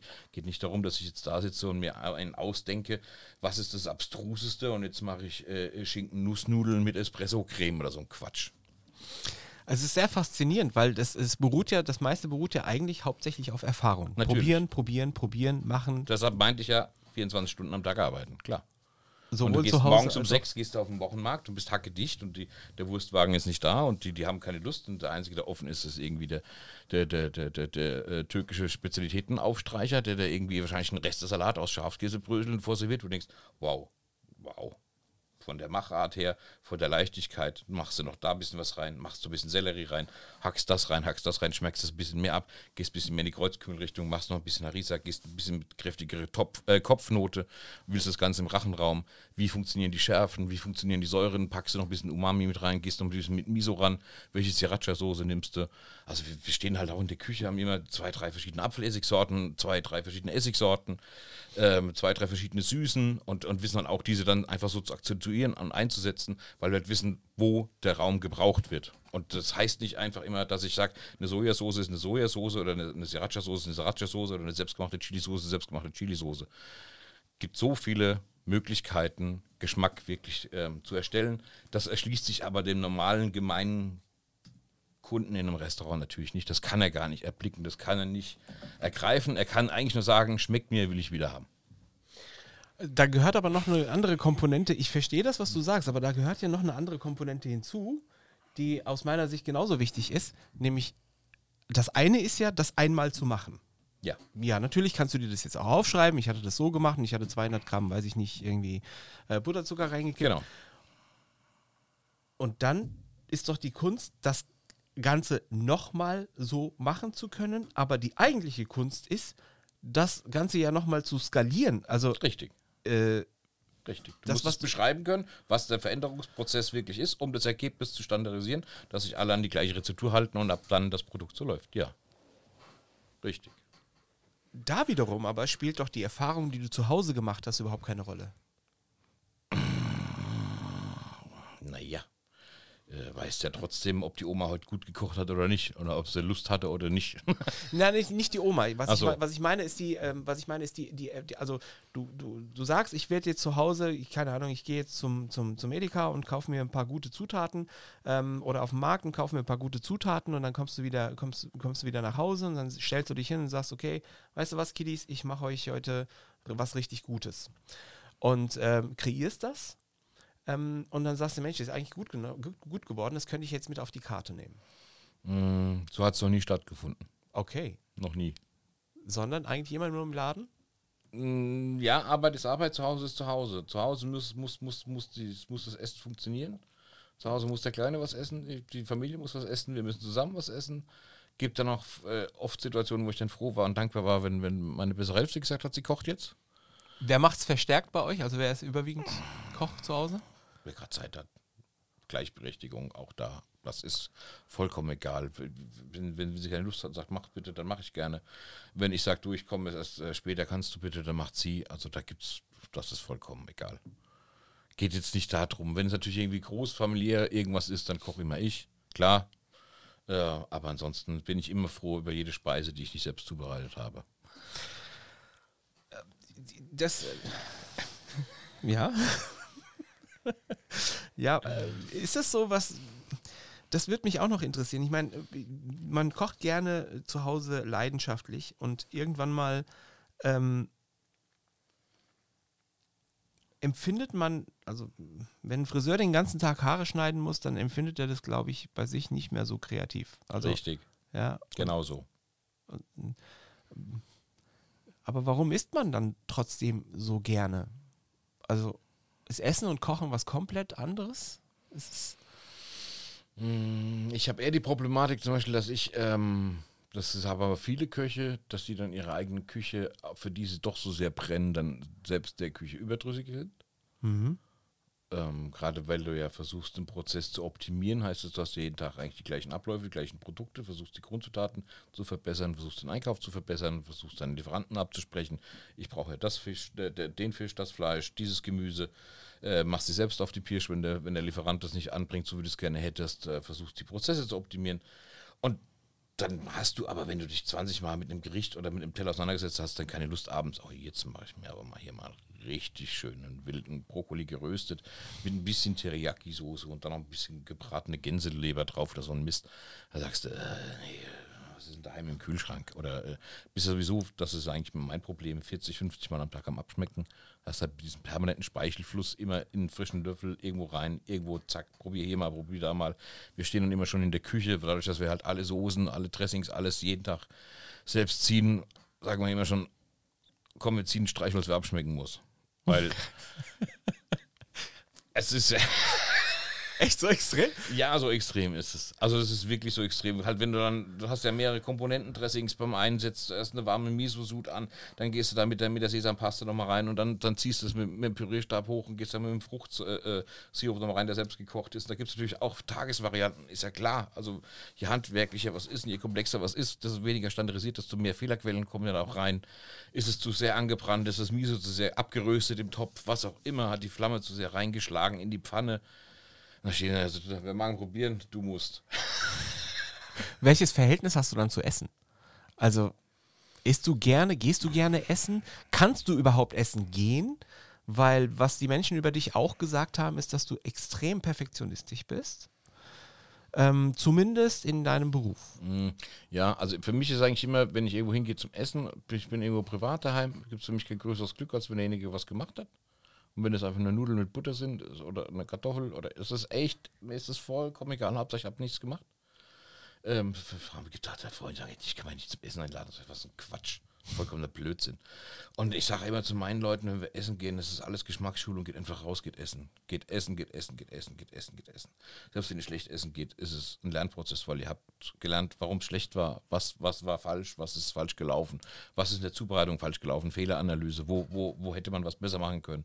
War es, die Röschung am Fleisch, war es, der Garpunkt, war die Ruhezone, was, was ist falsch gelaufen aus eurer Sicht, was harmoniert nicht, was passt nicht, was ist zu viel, was ist zu wenig, was ist zu drüber, was ist zu zu wenig. Das ist also, das ist halt diese 24 Stunden permanente Geschmacksdenken. Wenn du es dann halt irgendwann drin hast, dann machst du es halt leider permanent. Und dann erkennst du aber auch, dass eine, keine Ahnung, eine Mozzarella irgendwann nach Kühlschrankdichtung schmecken kann, weil wahrscheinlich die Kühlschrankhygiene in dem entsprechenden Restaurant nicht hervorragend ist, auch wenn es 85% der Menschen wahrscheinlich nicht auffallen würde, weil die einfach denken, ach, Mozzarella ist halt so, schmeckt wie eingeschlafene Füße. Ja, da würde ich mir wünschen, manchmal nicht Raucher zu sein, weil wenn du als Raucher äh, sowas probierst, würdest du das wahrscheinlich niemals schmecken. Bist du Raucher? Nicht mehr. Nicht mehr? Das nicht heißt, mehr. du warst mal Raucher. In der ich Bar bleibst du, glaube ich, nicht aus. Ne? Ja, ja, klar. Warum hast du aufgehört? Wie hast du aufgehört? Äh, ich hatte tatsächlich aufgehört, weil ich mir selbst gedacht habe, ich will mit 40 nicht mehr rauchen. Das sind jetzt rund viereinhalb Jahre her. Und, jetzt wissen wir ähm, auch, wie alt du bist. Naja. Wir sind gleich alt. 78 geworden? Ja, richtig. Ja, sehr gut. Ja. Und ähm, die, ich, ich wollte eigentlich halt, also klar, meine Frau gesagt, du musst aufhören, wir müssen aufhören, müssen aufhören. Und ich wollte auch vom, vom inneren Gefühl her nicht mehr diesen, diesen Drang haben. Also mir ging einfach diese, diese Freiheitsraubung ging mir tierisch auf den Sack. Mhm. Dieses permanente Rauchs, ich muss jetzt eine rauchen müssen. Das hat ja dann eigentlich nichts mehr mit dem Genuss zu tun, weshalb man sich das irgendwie eingebildet hat, dass man jetzt gemeinsam da sitzt und schmuckt und äh, äh, was dazu kippt, sondern es war ja dann wirklich äh, dieses morgens um fünf raus und raus und rein rauchen und ich gehe raus und ich gehe rauchen und ich gehe rauchen, ich muss raus und jetzt muss ich mal eine Pause machen, jetzt gehe ich raus. Wenn man aufhört, hat man unheimlich viel Zeit, oder? Plötzlich. Ja, ich habe es eigentlich ganz geschickt gemacht, weil wir haben gesagt, wir sind im Urlaub zwei Wochen, wir haben ein neues Umfeld, wir haben einen neuen Tagesablauf, wir haben nicht diese Daily Routine und haben einfach aufgehört, ohne irgendwas. Ähm, ja, klar, aber dadurch, dass ich ja aus dem Nichtrauchen sofort in die neue Selbstständigkeit gegangen bin, sozusagen, wusste ich nicht, dass ich vorher mehr Zeit hatte, sondern ich war einfach danach komplett im Anschlag. Diesen Übergang hätte ich nicht besser machen können. Ja. in die neue Selbstständigkeit. Genau. Das müsste so 2018, 19? 18, ja. 2018 gewesen ja. sein. Ja. Was bewegt, also du hast bis dahin, müssen wir ganz kurz nochmal noch mal, noch mal aufräumen, du hast beim Mosch Mosch gearbeitet, du hast in Bars gearbeitet. Ich habe in Restaurants in Frankfurt gearbeitet, war Küchenchef in verschiedenen italienischen äh, Etablissements, war dann im Bahnhofsviertel, war so, so, ein Meilenstein, das war dann Rossetti, war damals vor zehn Jahren äh, als der Gentrifizierungsprozess man noch dachte, er ist in guten Bahnen und es gibt eine Zukunft fürs Bahnhofsviertel und alle können im Einklang miteinander leben, äh, haben wir da angegriffen und haben da ähm, so, eine, so eine Weinbar mit bisschen Essen äh, äh, kreiert, die sehr, sehr erfolgreich gelaufen ist.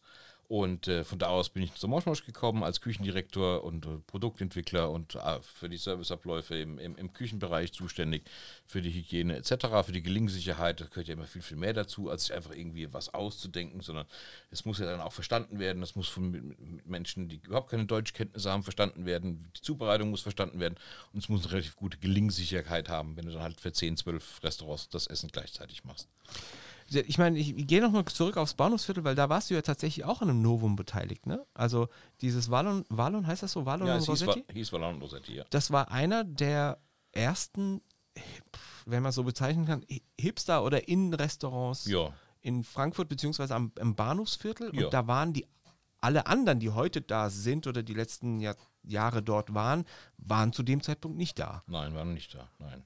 War aber auch wirklich eine sinn, sinnstiftende Krise. Das klingt natürlich zurückblickend immer rosarot und immer schöner, als es wirklich war.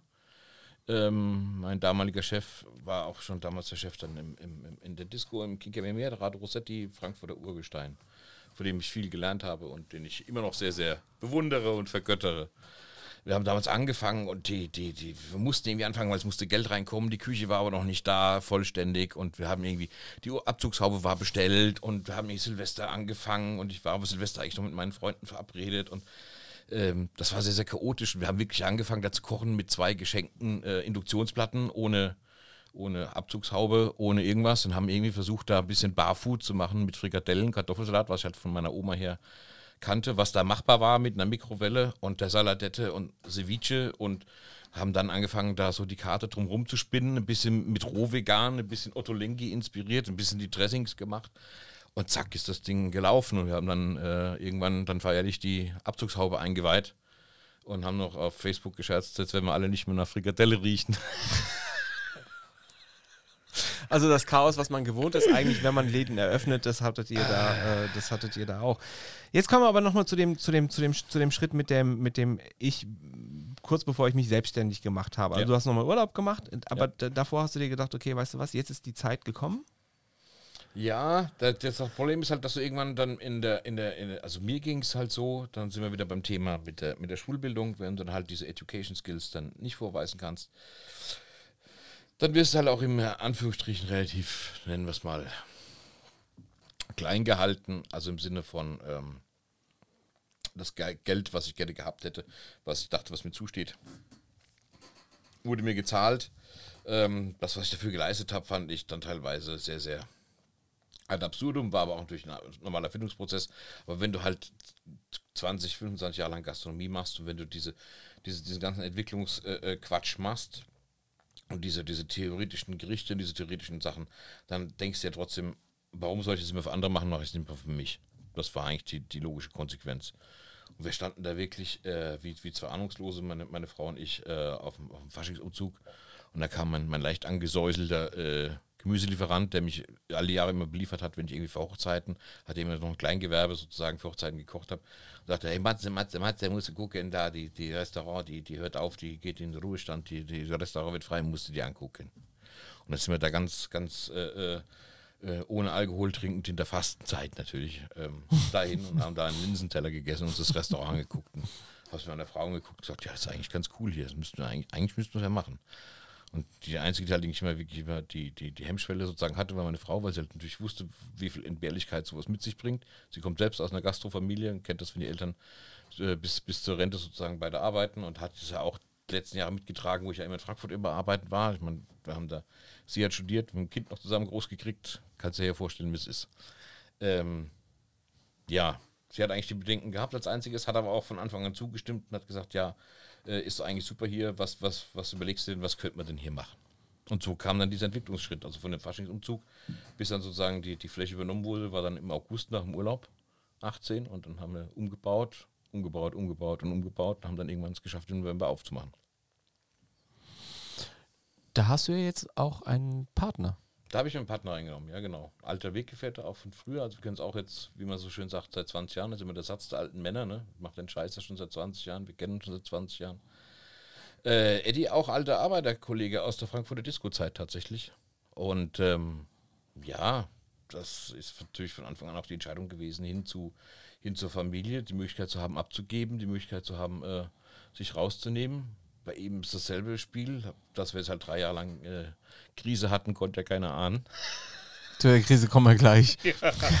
Langweilig. Äh, und, ähm, Ganz kurz. Ja, ganz Ja. kurz. Und äh, der war auch immer auf in der Erfindungsphase und man ist halt ich mit seinen al alten Leuten, die, die haben mir ins Herz gewachsen sind, immer noch connected. Und da war, äh, wollte auch irgendwann mal investieren, bevor er 50 ist und machen und tun. Und dann habe ich gesagt, hier, was, was hältst du davon? Du machst, machst vorne, ich mach hinten. Hab ihm das gezeigt, hat er den Namen mir schon ausgedacht. Der so, da hast du ja schon alles. Ja, wie bist du da drauf gekommen? Wie hast du das jetzt gemacht? Ja, ist ja geil. Dann hat er sich da zwei, drei Mal reingesetzt, hat sich den Laden angeschaut. Und dann hat er gesagt, nee, er macht das. Und dann hat die, meine Frau hat dann noch äh, so schön gesagt, also wenn, wenn, du- wenn du einen dazu nimmst, der irgendwie was wegschafft, dann nimm Eddie.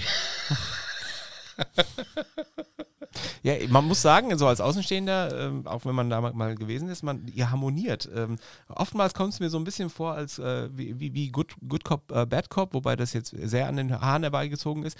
Eddie ist ein sehr ruhiger, auf eine Art und Weise, wie er mit den Gästen redet. Also wenn er so an den Tisch geschlichen kommt, manchmal so, denkst du, was will der? Also du nimmst ihn erstmal gar nicht so wahr und dann, und dann kommt er plötzlich mit irgendetwas, wo er mit der Art und Weise, wie er das sagt, dir das Ding schon verkauft hat. Ja. Ja, und das ist, das ist äh, immer wieder faszinierend, das mitzuerleben. Du willst gar nicht widersprechen und du willst gar nicht sagen, nee, das wollte ich jetzt eigentlich gar nicht oder so, oder, sondern er macht das auf eine Art und Weise, die extrem charmant ist.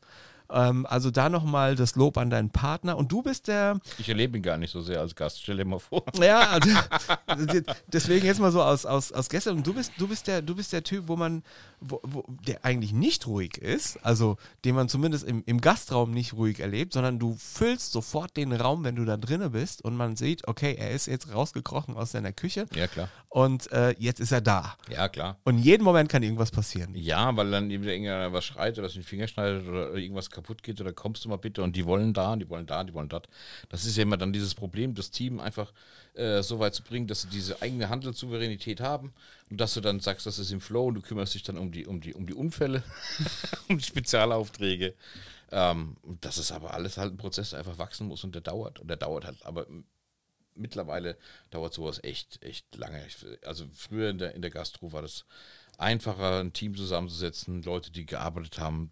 Die Ansprüche waren anders, die Leute waren anders, die Gäste waren anders. Ich erlebe das heute komplett wieder neu. Das ist auch wieder spannend daran, weil stell dir mal vor, es wird jeder unserer Pläne einfach aufgehen. Das wäre ja auch langweilig. Wie schwer war es? War es schwer? Also Ja. wer hat den Laden eingerichtet? Fangen wir vielleicht mal damit an. Wer hat den Laden eingerichtet? Maßgeblich hat äh, meine Frau sozusagen äh, die Bauaufsicht übernommen. Äh, haben natürlich eigenverantwortlich äh, da angefangen äh, zu schrauben und hatten so Budgetvorstellungen, wie man, also es klingt jetzt halt wie so eine Gründergeschichte aus dem Bilderbuch, hatten eine Budgetvorstellung, wenn wir beide unseren Haufen zusammenschmeißen, reicht es. Haben dann noch irgendwie einen, einen befreundeten äh, Versandhändler angerufen, der, wo wir dachten, der bringt uns irgendwie die Stühle ein bisschen günstiger. Und der stand dann so da, hat sich angeguckt, Gott, oh Gott, oh Gott. Ja, am besten streicht erstmal alles weiß. Dann habt ihr nur noch unterschiedliche Strukturen, weil es war halt ja so ein bisschen Fachwerk, ein bisschen Putzenscheibe und äh, es war alles grau und dunkel und, und Barbara Becker Tapete und hat die, die Vorgänger schon ihren eigenen sehr, sehr mediterranen Stil gehabt. Und die, die Theke war eigentlich alles durch und alles morsch und alles und was du in die Hand genommen hast, ist abgefallen und hat eigentlich noch größere Baustelle aufgerissen. Da hatte ich einen befreundeten Schreiner, der extra aus Hamburg da war, der hat dann irgendwie noch dem Kopf geschüttelt und gesagt, wie stellst du dir das vor, was willst du denn hier machen? Ja, und dann haben wir eigentlich während der Planungsphase gemerkt, scheiße, uns reicht das Geld nicht und äh, haben dann versucht, nochmal einen Gründerkredit zu ziehen. Du hast irgendwann mal den Satz genutzt, von Anfang an Profis einbeziehen, wenn man sowas macht. Richtig. Von Anfang an Profis einbeziehen, von Anfang an äh, äh, denkt, mein Schwager hat immer so schön den Satz gesagt, äh, denk groß, es wird von ganz alleine klein. Ähm, und wirklich äh, von Anfang an sagen, okay, was brauche ich, was mache ich, mach dir einen Grundplan und du, du rennst nicht so lange hinterher und, und, und oder, oder scheiterst an der Geschichte. Und es hat dann wirklich funktioniert, dass wir auch, ähm, ich habe immer scherzhaft gesagt, bei uns kommt auch der, das, das Geld aus der Region. Äh, dass wir wirklich da äh, eine, eine hiesige äh, Bank ähm, gefunden haben, die uns unterstützt hat. Und weil ich war immer groß geworden im Sinn von äh, Frankfurter Gastro, äh, da hat keiner einen Bankkredit gekriegt. Nee. Da gab es irgendwo immer Geld von irgendwelchen Autolackierern oder zwielichten Gestalten und es lagen immer irgendwelche Zettel auf dem Dresen, 100.000 minus 80.000 sind 20.000. Aber da, das war ja nicht so, dass du jetzt irgendwie sagst, ich mache jetzt einen Businessplan und überleg mir mal, wie viele Gäste am Tag kommen, was dir der Durchschnittsnetto pro Kopf Umsatz ist, was meine Zielvorkastplanung ist. Das habe ich alles in der, in der, in der, in der äh, äh na, Systemgastro sozusagen äh, mitbekommen, erlernt. Aber das haben die, die Leute davor, für die ich gearbeitet habe, die letzten 20 Jahre, die haben das nicht so gemacht. Ja, Geld rein, Geld raus, gib her, komm, komm rum. Es hätte ja auch jeder den Vogel gezeigt, wenn du gesagt hättest, ich will einen Kredit aufnehmen, um einen Laden aufzumachen. Richtig, richtig. Aber ich habe da trotzdem äh, Glück gehabt, habe dann äh, ein bisschen äh, einen Businessplan tatsächlich äh, in Schriftform ausgearbeitet, habe da auch, gab ja dann die, die Wirtschaftspaten, äh, entdeckt gehabt. Das ist wirklich eine sehr, sehr gute Vereinigung gewesen von alten Herren, die, die, die wirklich auch für, für, für einen kleinen Obolus helfen. Mhm.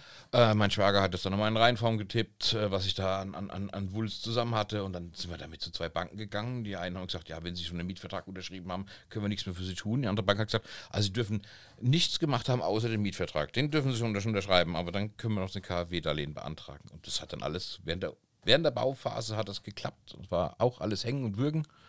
Aber es ist bis jetzt alles gut gegangen. Irre. Ja. Und dann ging es los. Ja, dann das erste Jahr, wie immer halt, ne? alle, alle vollen Truff. Dann war dieser furchtbare Anschlag in Hanau. Mhm. 19. Februar. Wo also die Stimmung so, Alter, was ist denn jetzt los? Alle dachten eigentlich 2020 wird so ein Magic Year. Mhm. Ja, einen Monat später haben wir die Röhre geguckt. Lockdown. Lockdown. Nichts geht mehr. Ein Jahr nach Eröffnung. Nee, noch nicht mal. Ja, doch. doch, doch? Im 14. Monat sozusagen nach Eröffnung. Ja. Okay. Ja. Tja. Lass das mal wirken. Ich möchte gerne mal. Ach, lass das wirken. Du hast ja permanent das Gefühl, du hast das falsche Pferd gesetzt. Und alles, was du machst, ist eigentlich nicht relevant und es braucht keiner. Fertig. War ja damals alles so, was ist systemrelevant? Was, was, was, was, was macht Sinn? Hat ja alle gedacht, das hat irgendeinen Zauber, der irgendwas verändert, aber es hat überhaupt nichts verändert. Glaube ich nicht. Kreativ geworden? Null. Er komplett gelähmt gewesen. Er wirklich in Duldungsstarre das Zuhause irgendwie durchgestanden. Alle Möglichkeiten, die man irgendwie im Nachhinein vielleicht hätte nutzen sollen, nicht gemacht. Nein. Hast Überlebt? du Testcenter aufgemacht? Nein, ich habe keine Testcenter aufgemacht. Ich habe auch keine Hinterhof-Diskotheken oder sowas eröffnet. Ich habe auch kein Kochbuch geschrieben. Ich habe keine, keine Muse genutzt, die mich irgendwie geküsst hat. Ich war einfach nur ich war einfach nur perplex und habe mit dem Kopf geschüttelt und habe versucht, irgendwie die Fahne hochzuhalten. Fertig. Überlebt? Ja, ja klar, sitzt immer noch da. Wie ja. überlebt?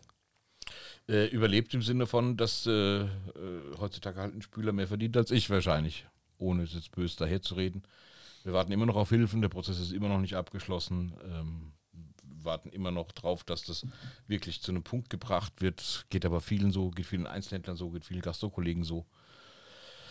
Ja, die, die, die Schnelligkeit der Zeit liegt eigentlich darin, dass die, die größtmögliche Katastrophe wirklich der Lacher von morgen ist und äh, sich die Zeit aber medial so schnell überschneidet, dass diese vergangenen Ängste, Nöte überhaupt keiner mehr mitbekommt. Also ich möchte das jetzt nicht, nicht böse ausdrücken, aber ich denke immer, wenn, wenn noch die, die Holocaust-Überlebenden diesen größtmöglichsten Liebesdienst an der Gesellschaft tun und werden mit dem Rollstuhl ins Klassenzimmer oder in den Hörsaal reingeschoben, um zu berichten, wer kriegt das denn heutzutage noch hin und kann das von der Empathie her nachempfinden? Mhm. So, das war der, eine der größten, schlimmsten äh, äh, Verbrechen der Menschheit. Aber die letzten drei Jahre, so ad absurdum, was da alles war, was alles passiert ist, habe ich dann irgendwann nach dem ersten Lockdown noch den, den Gästen gesagt, naja, ich habe so ein bisschen Angst davor zu sagen, das war die gute alte Zeit. Man hat zu Hause gesessen, hat es warm gehabt und dachte, es geht irgendwann irgendwie weiter. Bleiben wir erstmal alle daheim, vier Wochen und dann ist es vorbei.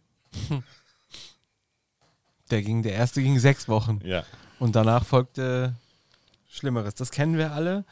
Deswegen, ich glaube, äh, keiner will diese Zeiten noch an diese Zeiten nochmal zurückdenken und keiner will eigentlich, ähm, oder nicht viele wollen eigentlich viel hören darüber, aber dennoch ist es halt interessant zu wissen, was hat sich danach entwickelt. Ist es danach weitergegangen, wie es vorher war? Habt ihr wieder anknüpfen können? Oder ich kann es ja nicht so richtig de, äh, sagen, weil ich ja versuche im Prinzip seit drei Jahren in der Krise zu wachsen und muss ja trotzdem die Welle immer dann reiten, wenn sie da ist. Mhm. Wenn die Leute Angst haben vor Inflation, wenn die Leute Angst haben vor, vor, vom Virus, vor der Mutante, wenn die Leute Angst haben vom Kriegausbruch, wenn die Leute Angst haben vor der Nebenkostenabrechnung, dann kannst du nur mit dem Kopf nicken, kannst sagen, ja, ist in Ordnung, ja, ich, ich nehme die Stornierung an, ja, es ist, ist so, es ist so, es ist so, es ist so. Und dann bringt es dir auch nichts, wenn ein Vierteljahr später das Statistische Bundesamt dir erzählt, wie negativ das Wachstum war. Ähm, Es ist halt so. Was willst du denn machen? Du bist Gastronom, putzt den Mund ab, stehst wieder auf, räumst den Teller weg und machst den Tisch wieder sauber. Und hoffst, dass der Nächste kommt, der sich hinsetzt. Das ist leider so. Und es geht ja gar nicht mehr darum, dass du irgendwie sagst, ah, das habe ich mir anders vorgestellt. Oder du bist ja auch in der Verantwortung, hast irgendwie acht, neun, zehn Angestellte, da hängen ja Familien dahinter, hängen ja Schicksale dahinter. Es geht ja eigentlich nur noch darum, dass du dich überhaupt nicht mehr irgendwie selbst verwirklichst oder irgendwie jetzt der Genussguru bist, der sich irgendein Gedöns ausdenkt, äh, wo er irgendwas reinpackt mit Schokolade ummantelt und noch was drüberlegt und alle sagen, also auf die Kombi bin ich ja nie gegangen. Sonst geht eigentlich darum, dass, dass die Löhne da sind, dass die alle irgendwie glücklich sind, dass du die Lohnerhöhung mit denen besprechen kannst, dass die Leute auch einen Sinn darin sehen, dass sie zu dir kommen, da arbeiten. Das ist ja der eigentliche, eigentliche Knackpunkt bei, der, bei diesem Thema Nachhaltigkeit. Äh, ich bekomme drei Schnitzel serviert in drei unterschiedlichen Lokalitäten und kann mich eigentlich damit auseinandersetzen, wie nachhaltig ist jetzt dieses Schnitzel. und das ist halt so Terroir bezogen. Also musst du das ja in der 360-Grad-Analyse dich angucken. Hat der Kellner genug Geld? Hat der Koch genug Geld? Hat das Schwein irgendwie ein Leben gehabt? Ist das Fett frisch? Ist das Gesundheitsamt zufrieden? Ist die Steuer zufrieden? Werden die Steuern drauf bezahlt? Hat die Allgemeinheit was davon? Das ist da total ad absurdum. Das kriegt ja kein Mensch gebacken, der irgendwie einfach ins Restaurant geht und sagt, ich möchte gerne Frikadellen. Das kriegst du alles nur gerade mit, weil das eine Spitzenrestaurant in, in, in Berlin halt so abdreht. Äh, Nobel hat einen schmutzig, die jetzt halt sozusagen mit den Negativrezessionen wieder Werbung machen, eine eigene Kampagne machen, halt sagen, wir servieren nachhaltig, weil wir eine 40-Stunden-Woche haben, weil wir unsere Mitarbeiter auf Lehrgänge schicken, weil wir den Praktikanten Geld geben, etc., weil wir versuchen, die bestmöglichen Rohstoffe zu haben. Deshalb kostet bei uns ein Teller mit Kohlrabi 120 Euro. Ja, das kann man in Berlin machen, aber in Hanau nicht. Aber empfindest du das so in deinem Restaurant, dass ähm, dass, dass, dass ihr teurer seid oder günstiger seid als, als andere? Empfindest du das als, kannst du sagen? Ich äh, kann dir einfach nur wirklich aus meiner Sicht sagen, dass ich ähm, äh, bei jeder Preisentwicklung, äh, bei, der, bei der Queranalyse, bei der Querkalkulation voll dabei bin und die Preise selbst mit meinem Partner anpasse und dass ich dann aber selbst schon über die Summen, die dann äh, auf, den, auf den Rechnungsbelegen stehen, dann schon erschrecke selbst. Ähm, gehe trotzdem selbst gerne oft wahnsinnig essen Frag mich aber manchmal schon, wenn ich irgendwo essen war, wie soll es denn überhaupt gehen bei dem Geld? Hm. Teilweise. Aber da steckt jeder in seiner eigenen Wirtschaftlichkeit drin. Das, ich bin nicht der Nabelwelt, ich bin nicht der, der, der Guru, der weiß, wie es läuft. Es gibt halt auch Optimierungsansätze, äh, äh es gibt, gibt äh, Produktläden, die sich einfach auf, auf zwei, drei, vier, fünf Rennerprodukte eingeschossen haben und sagen, sie haben damit ihren Turnaround und drehen das Ding durch. Und äh, wir behaupten ja immer von uns, wir haben eine kleine Karte, wie mein, mein Partner letztens so schön gesagt hat, eigentlich haben wir eine große Karte, aber wenn wir irgendwie nochmal vier, fünf äh, Tagesempfehlungen machen und mit diesem DIN A3-Flyer, äh, den wir da bekochen, dann haben wir jeden Tag, stehen wir mittags um eins in der Küche und sind fünf Stunden mit drei Mann, vier Mann am Vorbereiten, um abends dann zwei Stunden Service zu machen. Also so weit weg von der normalen Spitzengastro sind wir nicht. Die anderen ohne jetzt, will jetzt nichts Böses, sie wissen halt, ah, ich habe meine Chichi, ich habe mein Eiweiß aus dem Glas, ich habe die Zwiebelringe frisch gehobelt, die Fritteuse läuft, Pommes sind da, Hollandaise, bisschen Tiefkühl, Pariser Gemüse, los geht's. Das ist ein anderes Mise en place, ein anderes Vorbereiten. Das hat auch seine Bewandtnis, da gehen die Leute auch gerne hin. Das möchte ich überhaupt nicht äh, in Frage stellen. Aber wenn man halt versucht, die Sachen permanent zu drehen und dreimal die Woche das Kühlhaus leer zu kochen, dann brauchst du halt auch die Hände, die das händisch wieder herstellen und die die Hochmoorkartoffel abkochen auf den Punkt mit ein bisschen Kümmel und sie ausdampfen lassen und sie dann nochmal in kleinem Format zu schälen, um sie zum Kartoffelsalat oder zum Bratkartoffel zu verarbeiten. Und das ist eigentlich ein Prozess, der heutzutage wirtschaftlich nicht mehr darzustellen ist. Definitiv nicht. Es hört sich alles gar nicht so optimal. Also wenn man sich, wenn man sich die Gastronomie, also wenn man das hört, was du sagst über die Gastronomie allgemein, aber es muss doch ein Optimum geben. Also es muss doch ein, ein Wunschbild geben von einer Gastronomie, die aus deiner Sicht zum Beispiel optimal ist. Das kannst du jetzt beziehen natürlich auf die Prozesse, das kannst du beziehen auf die, auf die äh, Zutaten, die man verwendet, auf, das, auf, das, äh, auf die Räumlichkeiten etc., aber auch, auch auf die Gäste. Also was ist für dich der optimale Gast? Was ist für dich die optimale Gastronomie? Ähm, wie müsste es aussehen, ähm, ohne das jetzt irgendwie sehr an den Haaren herbeizuziehen, wie müsste es aussehen, damit man sagen kann, das ist die perfekte Ausgangssituation?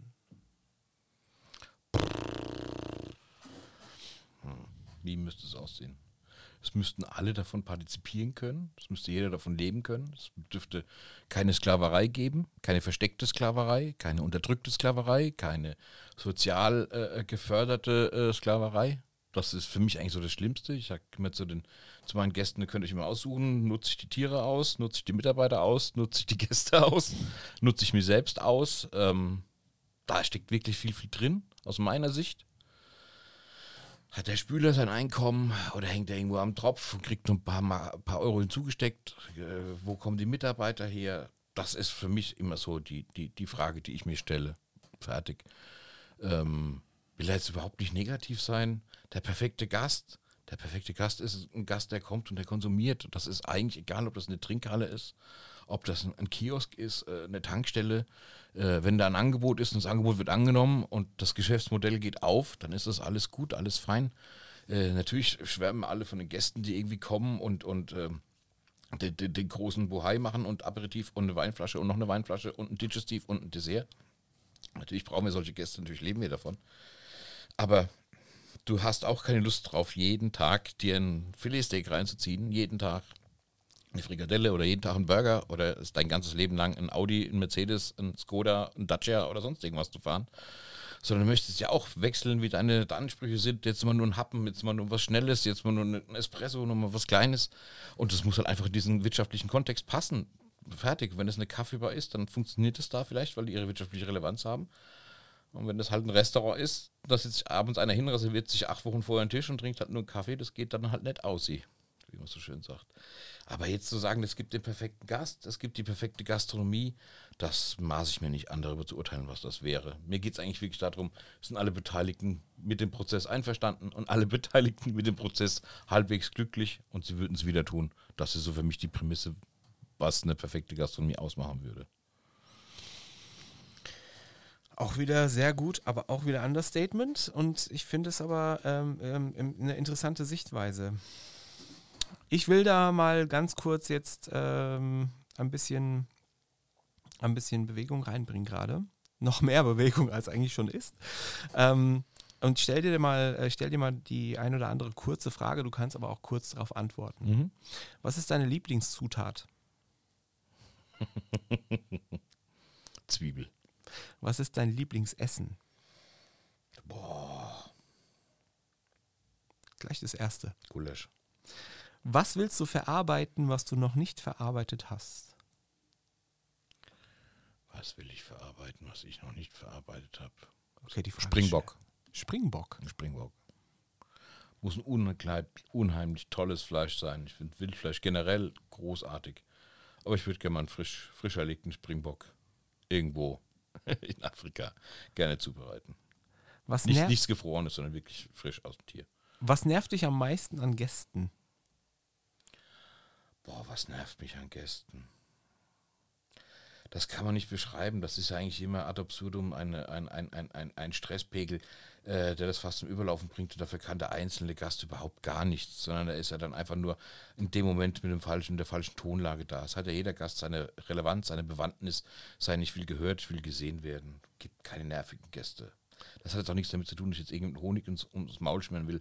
Natürlich geht dir dann irgendwann abends einer auf den Sack im Service, weil du einfach diese Automationsprozesse hast und wir haben halt keinen standardisierten, begasten, abgepackten Salat, sondern wir haben halt die Saladette voll und wenn du halt in, einen Salat machst, dann hast du halt, was weiß ich, saisonal, dein, dein Feldsalat, dein, dein, dein, dein Indivien und, und ein bisschen Rauke und hast dann halt die, die verschiedenen Gemüsesorten und das machst du frisch, permanent in Zubereitung, hast da nicht irgendeine Schüssel, wo du einfach alles fertig hast oder in der Spitzengastro, die einfach dann so ein, ein Zwölf-Gänge-Menü kochen und die, die saucieren und alles im Wärmeschrank warm halten, dann nur die Teller anmalen, sondern wir, wir sind ja lebendig, äh, mischen an, hacken die Kräuter kurz drunter, lassen es auf den Teller fallen. Wir haben keine große Zeit, irgendwas zu malen oder was zu ziehen, sondern für uns zählt das Produkt, der Geschmack und dass es eine Wiederholungstat ist.